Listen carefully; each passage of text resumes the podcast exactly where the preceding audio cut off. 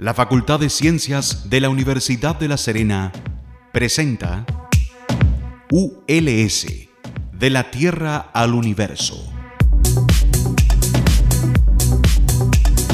Porque el conocimiento científico nos pertenece a todas y a todos. Y una persona informada es una persona más empoderada.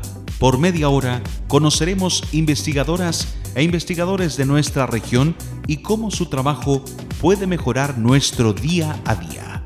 En Radio Universitaria FM 94.5 presentamos ULS, de la Tierra al Universo.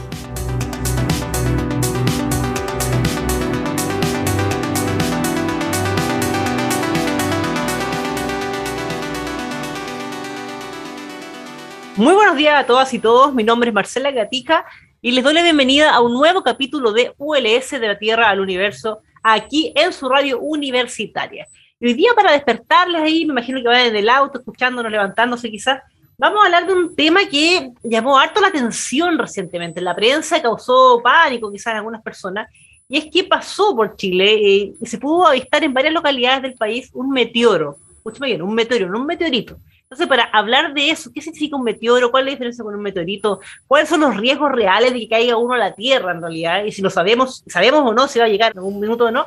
Estoy con una amiga del programa, ya una divulgadora científica connotada en nuestra región también y a nivel nacional. Estoy con Catalina Urrejola Mora, quien es estudiante del programa de doctorado en astronomía de la Universidad de La Serena, astrofísica. ¿Cómo estás, Catalina? Muy buenos días. Hola, Marcela, ¿y tú?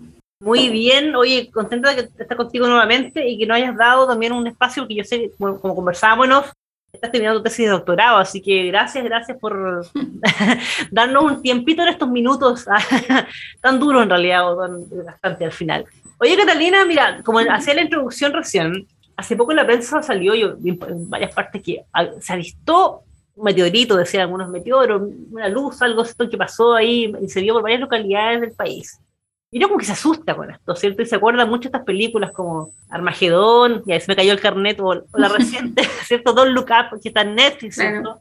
Y uno al tiro dice, chuta, y esto, a ver, pero mm, va a producir algún problema en la, la red de GPS, va a caer arriba de la casa. Entonces, primero te quiero preguntar, si ¿nos puedes contar un poquito la diferencia entre un meteoro y un meteorito, que es lo que siempre nosotros más escuchamos en prensa o en películas? Eh, básicamente el meteoro es alguna roquita, polvo que está fuera de la Tierra y entra, digamos, a la órbita de la Tierra y pasa por la atmósfera. Ese es un meteoro, puede ser cualquier cosa. Ahora, el meteorito es cuando sobrevive el periodo de pasar por la atmósfera. Porque recordemos que este, esta roquita que puede pasar por la atmósfera, se enciende, se puede destruir en ese proceso ¿cierto? Y queda ahí y lo podemos ver nosotros como, claro, como algo brillante, pero se deshizo.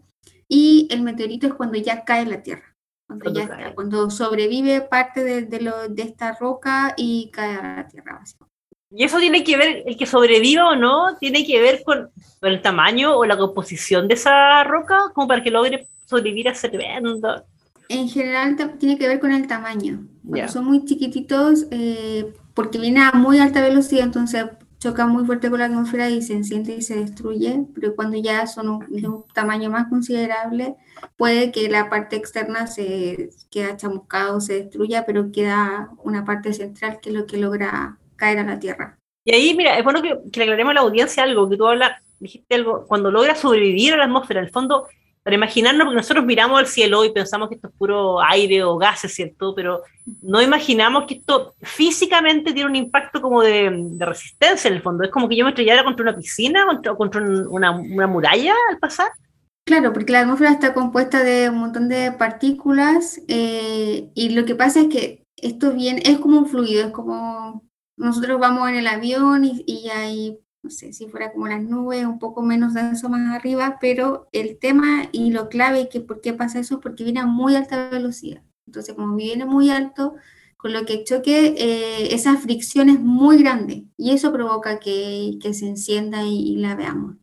Ya, y en el caso del meteoro, entonces esto pasa, nosotros choca, se enciende y después como se desintegra y vemos como ese haz de luz en el cielo nomás. Eso, eso es lo que... El tamaño promedio de, esto, de estas rocas, o sea, en, términos de peso, de 50 gramos a 10 kilos, no son muy grandes. Entonces, cuando pasa a través de la atmósfera en general, se deshacen. O sea, no, no alcanzan a llegar a la, a la Tierra pero y lo que vimos, por ejemplo, en esa madrugada de, hace un par de días es un hecho que no es frecuente. Entonces, probablemente esta roca sí era un poco más grande y justamente se encendió y se ve mucho más luminosa.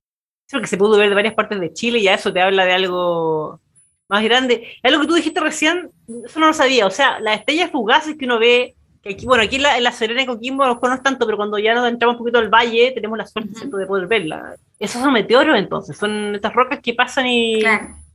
de hecho, cada cierta época del año eh, está lo que se llama la lluvia de estrellas, que justamente es una lluvia de estrellas fugaces, y esto es el resultado de que en ciertos periodos de tiempo pasan cometas por la órbita, cruzan la órbita de la Tierra, y la Tierra pasa a través de ellas, y todo este material que quedó del cometa la trae a la Tierra, cae y se ven estas eh, estrellas fugaces, digamos.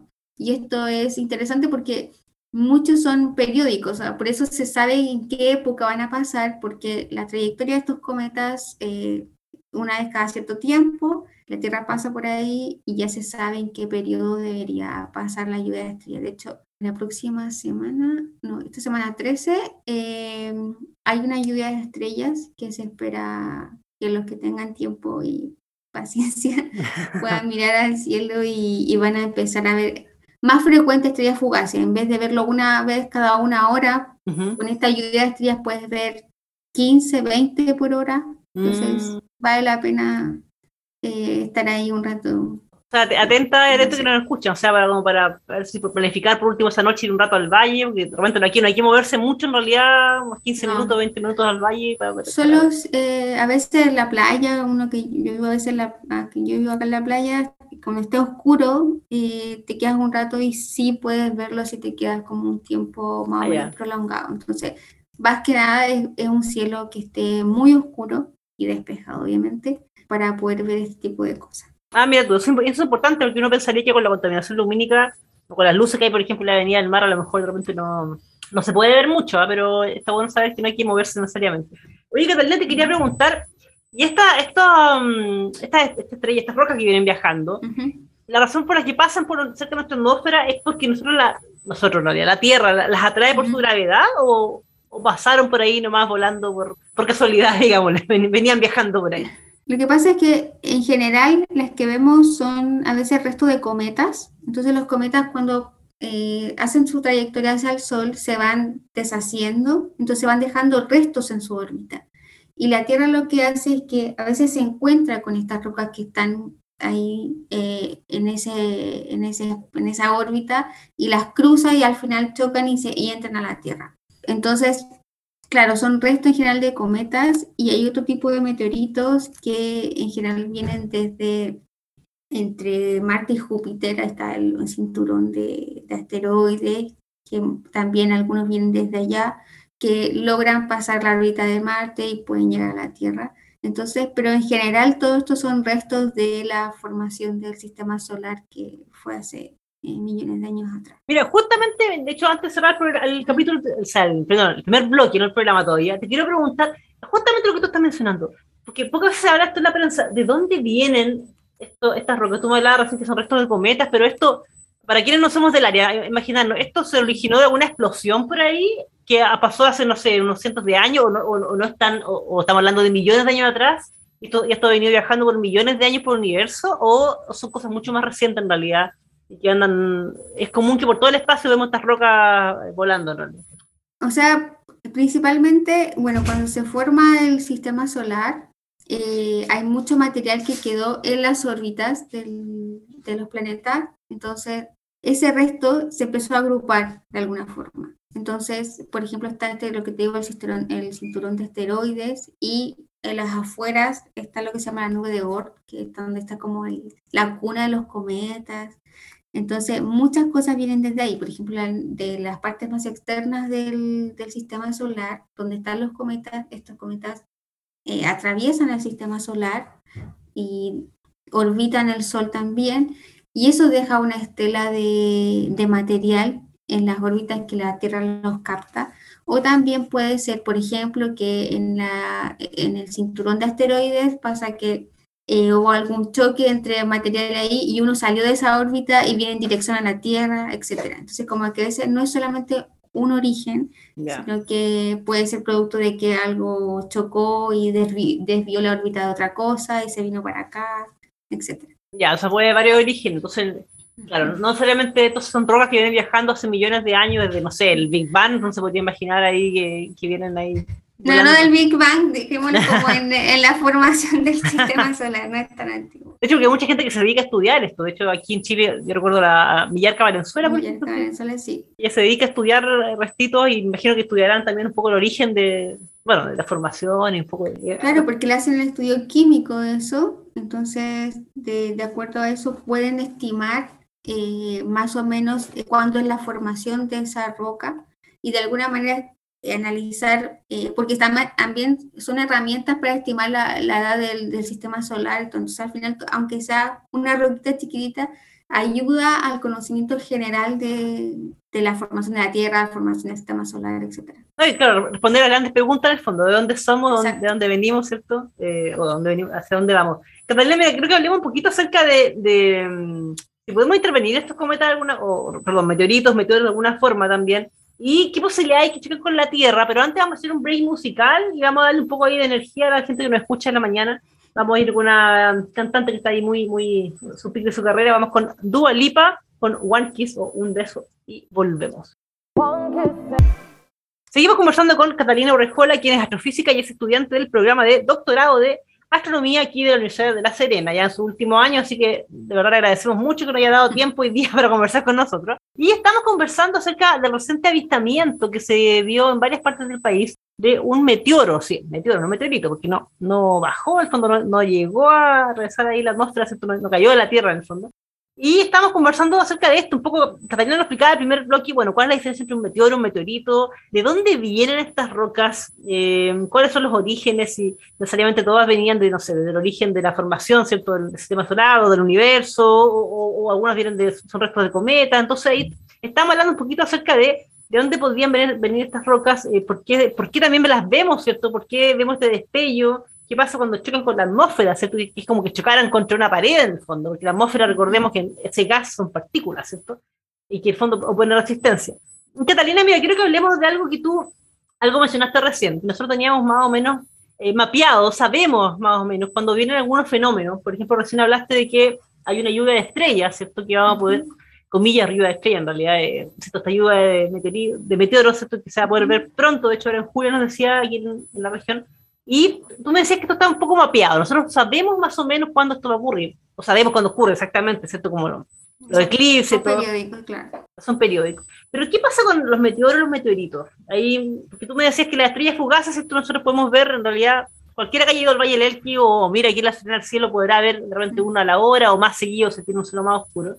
¿Eso está mapeado? Nosotros tenemos, o, en realidad lo que tenemos mapeado o estudiado, o, o sabemos cuándo vienen son los eventos que podrían ser más eh, mayor en el fondo. ¿Amenazas, por ejemplo?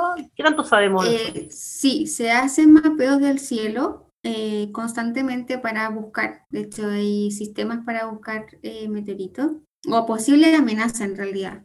Ahora el tema, y hay un problema siempre porque los meteoritos a veces no se ven porque no emiten luz. Entonces hay una ah, fracción que no vemos. Entonces eh, se trata de buscar de algún tamaño, siempre hay como una cota mínima para, para verlo, porque tiene que ser igual suficientemente grande para poder detectarlo, pero siempre va a haber un gap de, de que no vamos a poder observar tanto porque no son tan grandes y porque no brillan. Pero ahora, si no me equivoco, un telescopio, el LSST que, está, que va a estar acá en, en Coquimbo, va a poder eh, también mapear el cielo, todo, cada tres días lo va a mapear completo. Entonces, y también se espera que sea una herramienta súper útil para detectar posibles amenazas. Pero en general, lo que se tiene ahora, la información que se tiene ahora es que no hay ninguna amenaza eh, para la Tierra en términos de, algo grande. Pero aún así hay ideas que se tiran para poder prevenir algún tipo de, de impacto, digamos. Hay ideas, por ejemplo, porque se, hecho, se, hizo, hace algunos años que se llama, se llama como Deep Impact, un impacto profundo. Se hizo justamente, se mandó una misión a chocar con un asteroide, digamos, para, justamente para probar también de desviar la trayectoria. O sea, hay muchas cosas, ideas, por ejemplo, hay una de poner alguna base en la luna, de la luna ver, de lanzar algo contra una posible amenaza. Hay otras más locas de poner como un tipo malla, tratar de... Porque es, es una... no es tan fácil pensar cómo, cómo, cómo impactarlo, porque si lo impactas y este se rompe y, lanza un montón de otros pedacitos más chicos, también es amenaza. Claro. Entonces, no es tan trivial, pero sí se trabaja en alternativas para, desviar eventualmente un, un, tipo de amenazas, pero hasta ahora no hay ninguna registrada. Como los próximos. Cerca, pero, pero no, no, hay nada todavía que, que, sea de peligro, pero sí hay que estar preparado. Entonces, sí hay, hay un grupo de personas, ingeniería, física, astrónomos, que tratan de, de buscar la forma más eficiente de, de, ante una amenaza como tal, poder buscar alguna solución. Claro, porque justamente estas ideas que uno ve en películas de repente no son tan ficción, o sea, lo que tú decís, había, había leído que se ha estudiado, por ejemplo, bombardear algunos claro, hay que, hay que poder defenderse de alguna forma si esto pasa. Exacto. Y estamos eh, expuestos, hay que tenerlo súper claro, que no, que hay cosas que son inevitables, por más que, que uno piense que está tan, no sé, resguardado, si como te digo, hay, hay un, hay una masa de, de, de meteoros, de, de, lo que sea de cuerpos que, que no se pueden quizá identificar y puede pasar. Pero en general, hasta ahora lo que sabemos que no por ejemplo, en los años recientes que tenemos registro, ha caído, han caído, entiendo que, bueno, restos sí, meteoritos chiquititos me imagino, pero que haya causado eh, mayor, mayor impacto que, no sé, que haya caído arriba de una casa, por ejemplo, o algo que haya provocado un, un poquito más de daño. No sé si tú tienes ahí en la memoria algo, algún registro así como de, algo que, sea un poquito más de preocupación, porque entiendo que... Mira, por la probabilidad en general, como la Tierra es tres cuartos de agua, en general caen en el agua. Y en general lo que también caen en los países más grandes como Estados Unidos o Rusia, en realidad siempre se tiene más registro ahí. De hecho, hay, no, no reciente, pero sí hay registro de que cayó en un auto, por ejemplo, hizo tirar un auto o en una casa, digamos. Pero que yo recuerde, no, no hay como un registro, registro por ser de 10 años, 15 años que, que haya pasado. Ya, o sea, la probabilidad igual es, es baja, ¿o qué? de fondo también un poco llamar a la calma a la audiencia también, porque cuando uno ve de repente la prensa, esto cómo se, se trata, eh, claro, uno ve titulares ahí de repente que son preocupantes, que buscan un poco también enganchar, ¿cierto?, a la, audiencia. Y, y, nos asusta y dice, bueno, porque piensa en, lo que nosotros eh, pensamos que pasó con los dinosaurios, por ejemplo, un meteorito grande que, que llega a la extinción. Y mm, entonces, poco también entonces llamar a la audiencia a la calma, que esto está mapeado, como esto está estudiado y por lo menos por el, próximo tiempo no hay alguna amenaza. No, no hay amenazas registradas para, para un corto plazo, digamos. Pero sí, como te digo, se están desarrollando tecnologías eh, de alta resolución para poder identificar con más claridad y mapear todo el cielo eh, de la forma más eficiente posible. De hecho, tú mencionabas el LSCT, este, este tremendo telescopio que recordemos que... Vera Rubin se llama ahora. ah, ya, cambió de nombre, yo me quedé de antiguo. O sea, claro, como creo que el telescopio se llama Vera Rubin, pero el observatorio... Observatorio Vera Rubin y el telescopio LST. Esto va a estar aquí en el Cerro Pachón, ¿cierto? Está como a 100 kilómetros de la Serena, si no recuerdo mal. Y esto, esto es importante mencionarlo porque alguna vez hablamos de esto quizás con otros colegas tuyos que en el programa, porque estos son esto, eh, para que nos hagamos una, idea, yo entiendo que ustedes siempre miran zonas del cielo, ¿cierto? Pero esto va a mapear todo el cielo cada tres días, me Cada tres días, sí. Y eso es, aparte, bueno, aparte del trabajo que implica, es la cantidad de datos que se van a generar, creo que es una cosa monstruosa. O sea, no, es ser impresionante. De hecho, o sea, estamos todos esperando ese tipo de.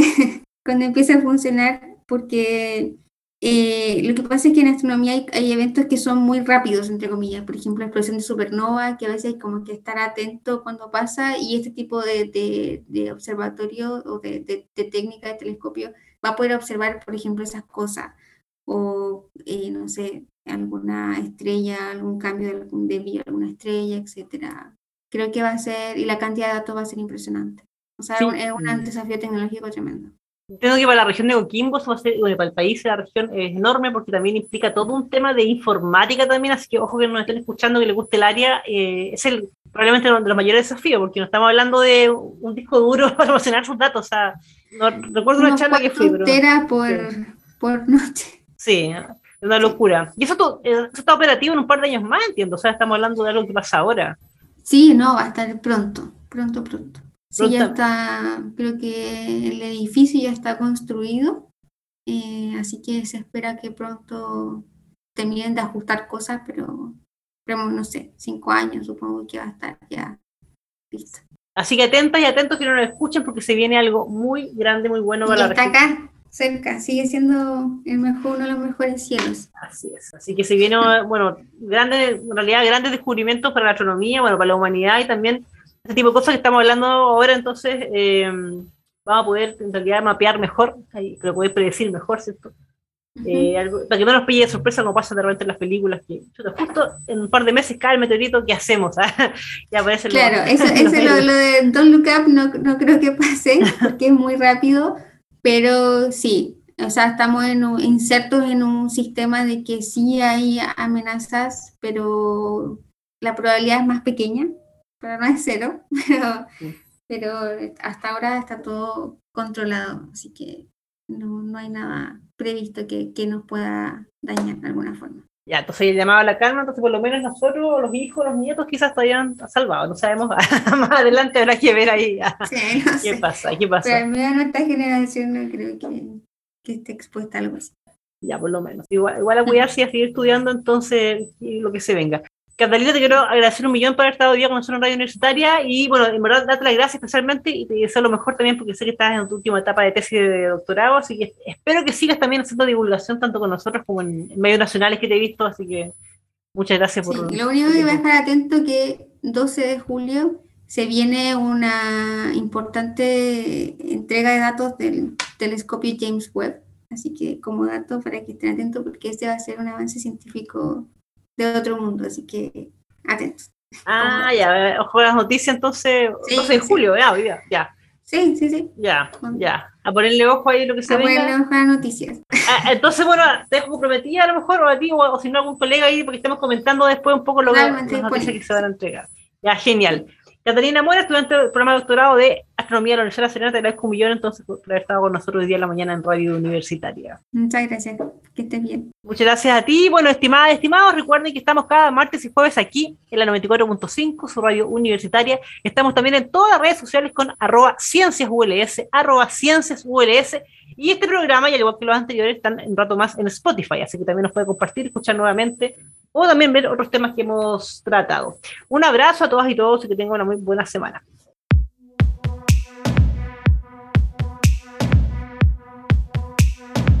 La Facultad de Ciencias de la Universidad de La Serena presentó ULS, de la Tierra al Universo.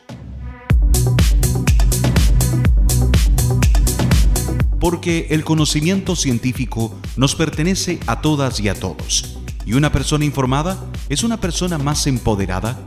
Por media hora hemos conocido investigadores de nuestra región y cómo su trabajo puede mejorar nuestro día a día. En Radio Universitaria FM 94.5 hemos presentado ULS, de la Tierra al Universo.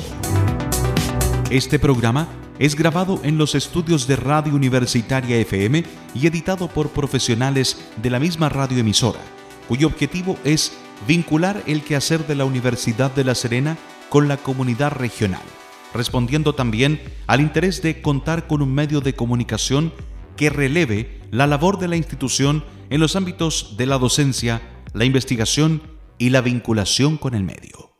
Las opiniones vertidas en este programa son de exclusiva responsabilidad de quienes las emiten y no representan necesariamente el pensamiento ni la línea editorial de esta emisora y o de la Universidad de La Serena.